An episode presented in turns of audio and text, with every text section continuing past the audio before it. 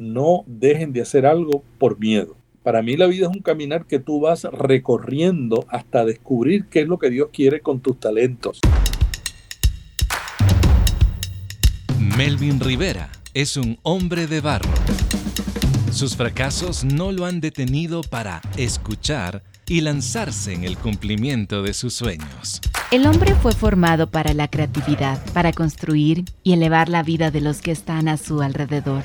Siendo tan humanos, son una extraordinaria creación en las manos del alfarero. Hombre de Barro, con John Varela. Melvin, continuando con esta nuestra conversación, tú dijiste que fracaso es cuando uno no aprende de tal desacierto y que fracaso ya no lo es cuando hemos aprendido algo. Este sentido por aprender eh, algo más y no detenerte, ¿lo fuiste implementando con esta herramienta tan bonita como es el audio? Eh, ¿Cómo fue esto? Cuando llegué a Miami en el 88, dije, me apasiona el audio y estoy aquí en, como consultor de marketing voy a hacer dos cosas. Creé un, programa de radio que se transmitía en toda América Latina que se llamaba La Biblia en las noticias. Ya. Y eran noticias de la Biblia y los mandábamos en cassette a emisoras de América Latina. y, luego dije, voy a hacer audiolibros. hablando del 88 al 90. Imagínate. Conseguí permisos para grabar los audiolibros pero no hice bien la planificación.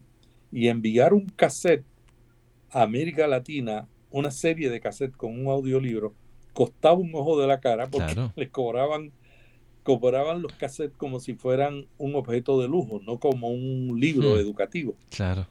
Entonces, eh, al poco tiempo tuve que cerrar el proyecto, pero aprendí una cosa. ¿Qué cosa? Aprendí que cualquier proyecto es viable si uno hace una buena evaluación de cuáles son los riesgos, cuáles son las amenazas y que uno no debe, que uno debe comenzar, como dicen ahora, con el mínimo viable, comenzar con el mínimo viable, experimentar y si no funciona, pues cerrar el proyecto. ¿Qué fue lo que yo hice? O sea, yo comencé con un mínimo viable, conseguí los permisos, yo mismo lo grabé, no contraté a nadie para grabarlo, yo mismo lo dupliqué, yo lo envié. Entonces, eh, fue un aprendizaje. Entonces, eso te lo puedo contar en todas las experiencias que yo he tenido. Es que uno, y eso le he dicho a mis hijos, ¿no? Y así he formado a mis hijos. Número uno, no dejen de hacer algo por miedo atrévanse, si ustedes están en manos del Señor, Qué vital. si ustedes han dedicado su vida al Señor, atrévanse, porque están con Dios. Ahora, no todo lo que vamos a hacer es lo que realmente Dios quiere. O sea, para mí la vida es un caminar que tú vas recorriendo hasta descubrir qué es lo que Dios quiere con tus talentos. Y yo en ese camino, pues tomé decisiones que eran incorrectas. Sin embargo, Dios se las arregló para que fueran experiencias que me ayudaron a aprender para al final lograr lo que él quería que yo hiciera. Muy cierto.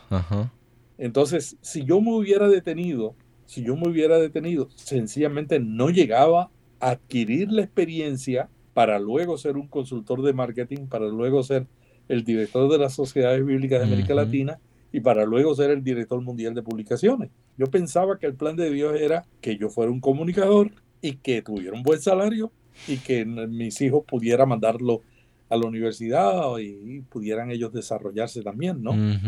Y eso ha sido mi caminar toda la vida. Melvin, por miedo no tomamos ciertos riesgos. Tal vez habrá otros hombres que sí, lo hacen, se lanzan, pero hay otros que lo miramos de lejos, es decir, los riesgos tal vez por falta de apoyo, eh, falta de iniciativa o por no quedar mal, pero cuando lo intentamos seguramente vamos a fracasar. Melvin, en tu experiencia, ¿qué aprendizaje o aprendizajes has descubierto cuando algo no ha salido bien y has fracasado? Fracaso es cuando tú no aprendes. O sea, cuando nosotros no aprendemos de una caída, yo resbalé y me caí y no aprendí a caminar y a tomar seguridad, entonces quiere decir que no, el fracaso no sirvió. Totalmente.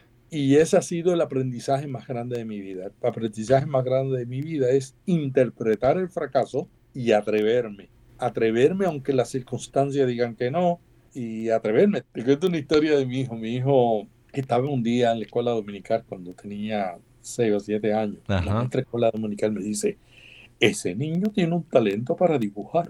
Oh. Y digo, oh, en serio. Y era una misionera que yo quería mucho, porque además de ser misionera, era mi, era mi asistente en la emisora. Me dice, Melvin, tienes que hacer algo, ese niño tiene un talento. Entonces lo puse en una escuela, en a cursos de arte, pero era muy niño, ¿no? Y, pero ahí seguimos apoyando cada vez que él quería hacer arte, cada vez que él quería hacer Hombre de Barro es el resultado del compromiso y la ayuda económica de personas como tú. Te invitamos a unirte ingresando a www.hcjb.org. Efectivamente, este, un día me dice, me llamaron de una editorial, un amigo tuyo, editorial Caribe, me dijo que si podía diseñar el libro de un, de un escritor oh. cristiano. Digo, bueno, atrévete. Y, lo hizo. Después me dice, me llamó un cantante que estaba comenzando este, para que le hiciera la portada del libro. Ok, que se vengan aquí al cuarto de... Tuvieron toda la noche en su mm. cuarto en la casa diseñando la portada. Cuando el muchachito terminó la escuela superior me dice, quiero ir a estudiar diseño. Y se fue a estudiar diseño a Los Ángeles. Cuando está en Los Ángeles, a los, al año y medio, me dice, papá, voy a dejar la carrera. Y digo, pero ¿por qué? Hmm. Voy a dejar, no has terminado y me dice, es que lo que ya yo debía aprender, ya lo aprendí. Oh, qué increíble. En esta carrera, lo esencial ya, ya yo lo sé. Y me dice, ¿tú me apoyas? Yo digo, yo te apoyo. No es, va, hay que convencer a tu mamá. claro.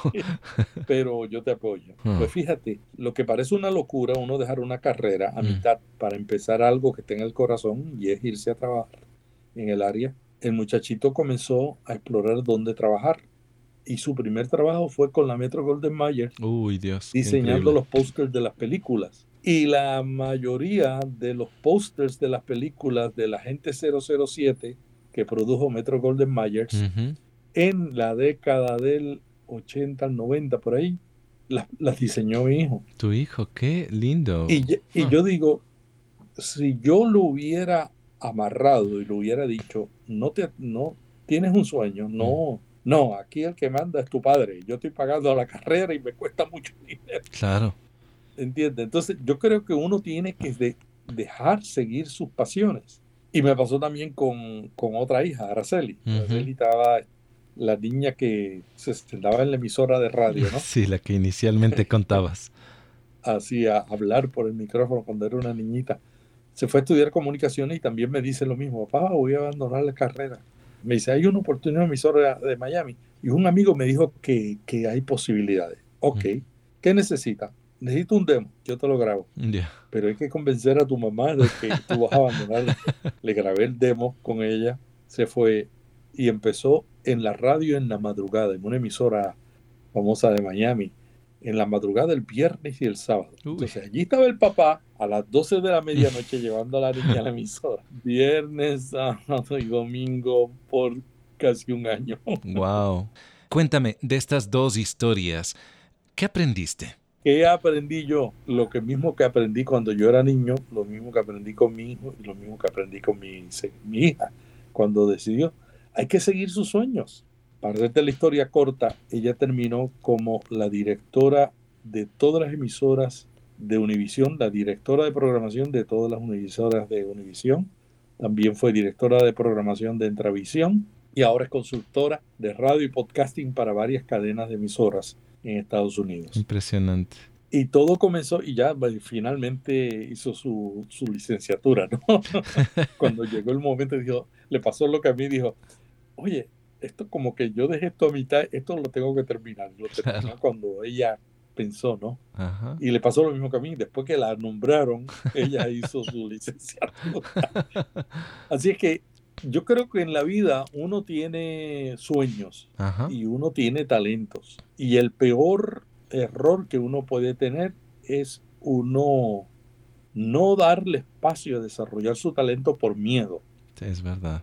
Y si especialmente los creyentes que tenemos el apoyo de Dios, Dios, yo, yo creo mucho en que Dios tiene un plan para nuestras vidas, ¿no? Seguro. Puedo sonar un poquito antiguo en, este, en esta interpretación teológica. No, pero es muy cierto.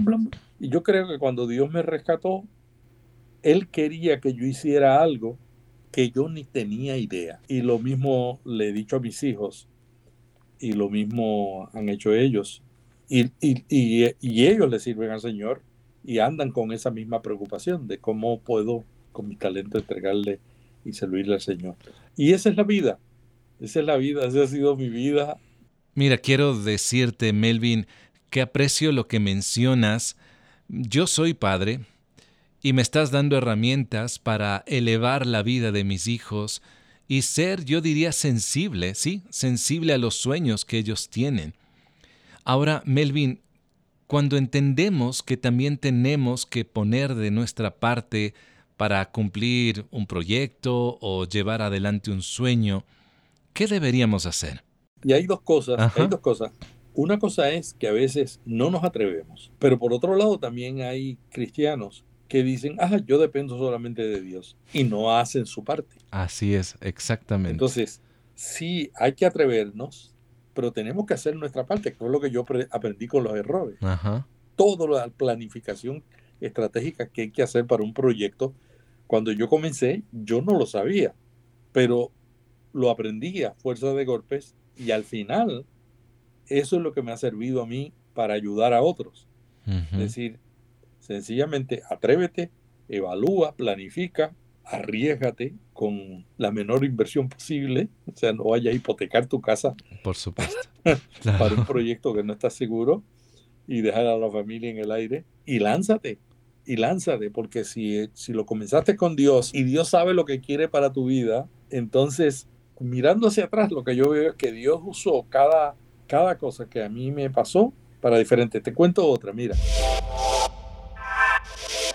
Descarga Hombre de Barro en la app HCJB. También estamos en Apple Music, Spotify y SoundCloud. Melvin, cuéntame, tú eres una enciclopedia de experiencias, cuéntame esta segunda anécdota. Yo estuve en esa etapa que fui gerente de la emisora, pues yo soñaba, ¿no? Tenía muchos sueños, yo decía, yo quería lograr impactar con el mensaje del Evangelio a la mayor cantidad de gente posible, no solamente a la gente de los alrededores donde llegaba la señal de mi emisora. Y fue interesante porque de repente me nombraron secretario de la UAC, como te conté, eh, la Asociación de Comunicadores Cristianos. Y ahí tuve una exposición con formadores de todo el mundo que yo no esperaba tener y que concluyó con que ellos me auspiciaron, ellos también vieron que yo tenía algo que contribuir y dijeron, vamos a apoyarte para que tú hagas tu licenciatura. Luego estuve en la junta directiva de, de difusiones interamericanas y para mí un viaje inolvidable fue el viaje cuando Difusiones Interamericanas organizamos un, evento en Ecuador, en HCJB. Y ahí estaba don Chema Reynoso y otros amigos. Y para mí eso fue un viaje transformador, porque yo dije, wow, ¿qué se, ¿cómo se puede lograr en este mundo cosas hmm. Cuando uno sabe lo que quiere? Así es. Y yo regresé entusiasmado de lograr más grandes cosas y desarrollarme. Entonces estuve con difusiones interamericanas, estuve ahí, después estuve con la National Religious Broadcasters de Estados Unidos, fui el presidente de, de, del grupo de hispanos y he estado en muchísimas organizaciones, en juntas directivas, pero lo que yo me he dado cuenta de que todo eso me ha servido para conocer a gente que me ha inspirado. Para mí, el, el encuentro con el hermano Pablo en difusiones interamericanas me inspiró. Por supuesto. Porque él me contó su historia. Por favor, cuéntame, que tengo muchísima curiosidad. Cuando él me cuenta y me dice, Melvin, yo comencé con un programa que tocaba un órgano. Y él toca, dice que tocaba el órgano y decía, este, y ahora el hermano Pablo. Claro. Y él dice, y vino el gerente de la emisora que no era creyente y fue el que transformó mi programa cristiano y lo convirtió en el programa de más impacto de América Latina. El gerente le dijo, hermano Pablo, ¿por qué no quita ese órgano? y hermano Pablo quitó el órgano. hermano Pablo, ¿por qué no reduce el programa? Y hermano redujo el programa. Hermano Pablo, ¿por qué en vez de dar sermones no cuenta historia? tiene un talento especial. Y el hermano Pablo creó uno de los programas más poderosos en la historia de la comunicación cristiana de América Latina, contando historias donde al final tenía el modelo de Jesús, que al final él prácticamente no citaba versículos bíblicos. Eh, al final les decía lo que la Biblia decía después que tenía la atención de todo el mundo. Entonces yo aprendí de él que la comunicación es, eh, es un embudo. Es un embudo, es un embudo al revés. Y, hay que ser flexibles, Melvin. Porque si uno es cuadrado, digámoslo, el, tomando el caso del, del, hermano Pablo, si él hubiera dicho, no, es que este tiene que ser el identificativo, clásico, y no me muevo de ahí, yo creo que no hubiera avanzado más que 20 metros en historia. Y, a lo mejor si hubiera dicho, pero este que este impito. Sí, sí, sí, es verdad. Para mí, que soy un hombre de Dios. claro, es muy cierto. Uno tiene que mirar las señales y Dios nos envía mm. señales. Eso es otra cosa que yo he visto en, en mi carrera. Dios te manda señales. A veces, no quiero sonar súper espiritual con esto, pero a veces son cosas que amigos te dicen, a veces son circunstancias que te rodean, a veces son eventos donde tú estás y de repente dices, ¿qué, yo hago aquí? Mm. como por ejemplo, mi presencia en toda esa junta directiva, yo decía, ¿qué yo hago aquí? ¿Cómo yo llegué aquí si yo, no tengo, yo no tengo lo, el resumen para estar aquí? Mm. Pero Dios tenía un plan. Totalmente. Y era que ese ambiente iba a contribuir en mi formación para prepararme para el próximo paso. Entonces uno no puede cuestionarle a Dios y uno tiene, a veces uno está en un sitio que no, que uno dice, no, esto que estoy haciendo no es lo mejor. O sea, no me pagan el mejor salario. Si yo te cuento mi primer salario, te vas a reír. no me pagan el mejor salario, pero fue el, el primer paso. Así es. O sea, me, no me pagaron el mejor salario, pero me enseñaron pero me formaron, pero me inspiraron. Y ahí llegó el tiempo donde ellos mismos dijeron, este muchachito tiene madera. Ya tiene un valor especial. Mm. Y ellos mismos empezaron a pagarte el salario que tú te merecías y que tú te creías que te merecías cuando no sabías nada. Es muy cierto. Tu historia es muy clara. Hombre de barro. Es compañerismo, aliento, naturalidad. Pero como varones a veces necesitamos ese empujón, lo voy a decir de otra manera, a veces una patada para poder dar un paso, eh, porque tenemos miedo, aunque a veces no lo parecería, pero por eso se llama este podcast Hombre de Barro, porque somos frágiles y a veces necesitamos un empujón grande, un impulso para poder dar un paso inicial y, y, seguir ese propósito que Dios nos ha dado, ¿no? ¿Qué, qué mensaje puedes tú indicarnos? Bueno, primero me encanta el nombre. Gracias. El barro se puede formar. Totalmente. O sea, se puede quebrar, pero también se puede formar. Y si el barro se forma en las manos de Dios, no hay mejor formación. Yo diría que lo más importante es uno eh, escuchar. Eh, esta semana pasada se celebraba el Día de la Mujer y un amigo me mandó un mensaje que me dice, felicito a todas las mujeres, especialmente a Siri y Alexa, que son las, únicas, que me oyen. Sí, sí, lo leí. Yo me reí, yo me reí con él, pero le digo, fíjate, a veces uno no quiere escuchar a las mujeres, uno no quiere escuchar a la esposa, uno no mm. quiere escuchar a los hijos, hay que escuchar, uno no mm. quiere escuchar al jefe, uno no quiere escuchar a los amigos. A veces nos creemos que somos dueños de la verdad. Y si una cosa los evangélicos tenemos que tener cuidado es creer que nosotros tenemos toda la verdad. Hmm. A veces yo escucho a gente hablando de puntos teológicos que llevan siglos discutiéndose, que el creyente que tienen un conocimiento bíblico mayor que el mío han entrado y no se han puesto de acuerdo. y yo veo a dos hermanos en la iglesia peleándose y tirándose y iglesias dividiéndose. Yo le digo, olvídense de eso, eso, eso, en siglo no nos hemos puesto de acuerdo. Siéntese en la mesa y escuchen, mm. escuchen al otro, porque a veces estamos tan metidos en lo que pensamos que no queremos escuchar al otro. No queremos escuchar a la esposa, no escuchamos a los hijos, porque no, yo sé la verdad, yo sé lo que, yo sé lo que me conviene, yo sé lo que, lo que debo hacer. Yo creo que lo primero es escuchar. Mm, valioso. Escuchar, escuchar, porque Dios nos habla a través de otra gente. Con un amigo que me mira a los ojos y me dice, ¿tú mm. sabes lo que estás haciendo? Y yo me quedo así, a este tengo que escucharlo. Claro. O un amigo o un hermano que me dice, tú tienes este talento y no lo estás usando. Mm. O ¿por qué no te atreves a hacer esto? Y yo le digo, Quizá no es el momento, pero voy a tomar nota. Hay que escuchar, hay que escuchar a la gente que no nos agrada, a la gente que no opina igual que nosotros. Si algo yo he aprendido en el Evangelio es que uno no es dueño de la verdad. La única verdad está en la Biblia y la Biblia hay que conocerla para estudiarla. Entonces, ¿qué pasa? Nosotros tenemos que escuchar, escuchar la voz de Dios a través de las circunstancias, a través de otra gente, a través de los que no opinan como nosotros, a través de los que opinan como nosotros, y luego de escuchar, atrevernos. No quedarnos, ah, que yo no tengo, yo no. Por ejemplo, cuando yo acepté la posición de gerente, un amigo me dijo, oye, pero tú sabes de gerencia. Yo dije, no sé nada. Pero tengo un Dios que me va a ayudar. Y eventualmente vino la licenciatura. Te cuento que cuando fui a la maestría, a mí nunca me ha gustado la contabilidad de la finanza.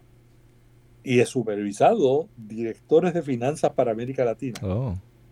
Y el director de finanzas que, que trabajaba conmigo en las sociedades bíblicas para América Latina me decía, oye, tú, no te, tú dices que no te gusta la finanza ni la contabilidad, pero en la maestría estudiaste y en el bachillerato, en la licenciatura, sí. Claro. ¿Y qué nota sacaste? Yo, ah, perfecto. ¿Cómo? y yo le dije, porque a mí no me gusta, pero escuché y me reunía con amigos que fueron mis tutores. Mm. Yo le hacía tutoría en marketing y ellos me hacían tutoría en contabilidad y finanzas. Ah, mira, muy bueno. Porque mi objetivo era sobrepasar esa debilidad que yo tenía. Mm. Y el objetivo de ello era sobrepasar la debilidad de desconocimiento de marketing. Entonces uno era médico, uno dos eran ingenieros y nos reuníamos todos los viernes en el hospital donde trabajaba el médico para discutir. Hmm. No hay imposible para Dios, es lo que yo he aprendido. Hmm. Y si uno se atreve y uno dice, no tengo las destrezas, pero estoy convencido que Dios me quiere en esta... Yo pensé que Dios me quería como comunicador, pero llegó un momento que yo decía, uy Dios mío, tengo tantas ideas, pero para yo ejecutarlas tendría que ser gerente. Oh, y, llegaste a ser. O director de programación, hmm. porque como locutor no las podía implementar, no tenía claro. Este, los oídos de los jefes, ¿no? sí, sí, sí ahí fue que yo me di cuenta de que mm. aunque a mí no me gustaba la gerencia, tenía que ser gerente para lograr los sueños. y Dios se las arregló para que yo aprendiera. Entonces uno tiene que escuchar y atreverse y estar enfocado en que lo que a uno le gusta y en lo que es su talento es lo que uno va a enfocarse para desarrollar. Mm. Que en el camino tienes que aprender otras cosas que no te apasionan, no hay ninguna carrera que no esté entremezclada con otra. Tienes que aprender otras cosas y, Dios te va a ayudar. Qué bien. Muy Como me ayudó a mí con la contabilidad y la finanza.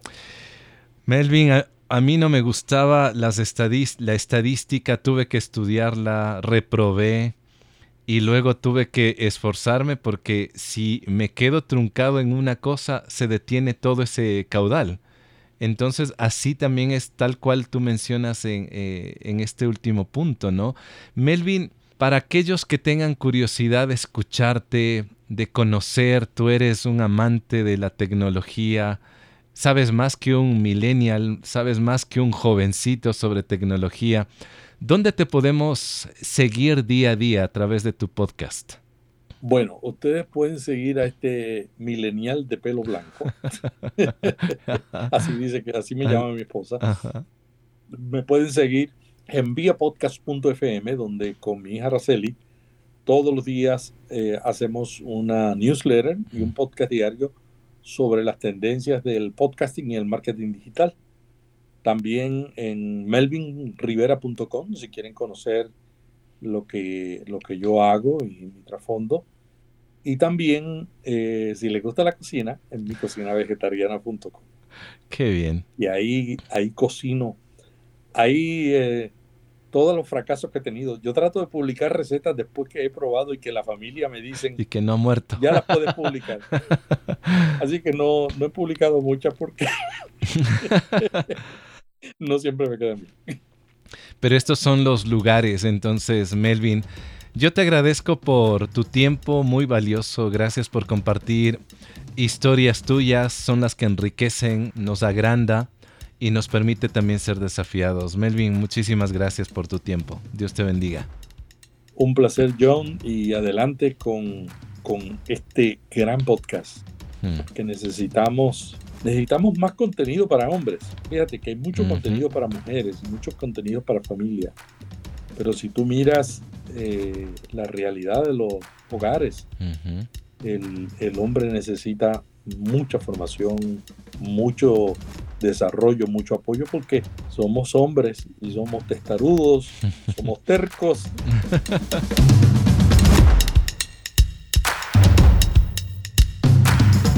Aprender a escuchar, atreverse, buscar consejo y tomar impulso para plasmar los sueños que Dios está poniendo en el corazón, en tu corazón.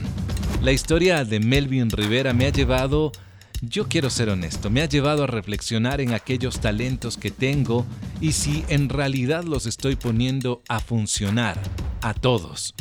He podido escuchar a una persona sabia con un recorrido en el mundo de las comunicaciones bastante extenso y me ha desafiado.